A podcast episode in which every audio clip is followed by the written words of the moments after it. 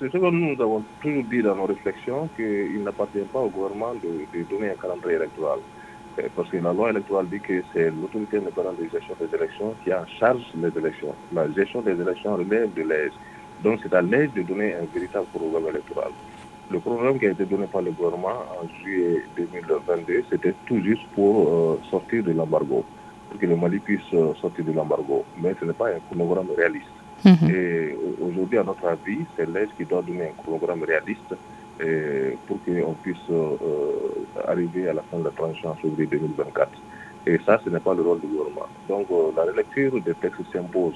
Et même le, si on voit la loi électorale qui a été adoptée en juin 2022, et cette loi parle de carte d'électeur. Or, le, le, gouvernement a l'intention d'introduire la carte nationale d'identité biométrique comme carte d'électeur. Cela suppose la relecture de la, de, la, de la, loi. Mais à notre avis, euh, le programme qui a été donné par le gouvernement pour six élections n'est pas tenable. Il faut aujourd'hui euh, revenir à la réalité et, pour donner un nouveau programme. Et cela est du domaine de l'aise.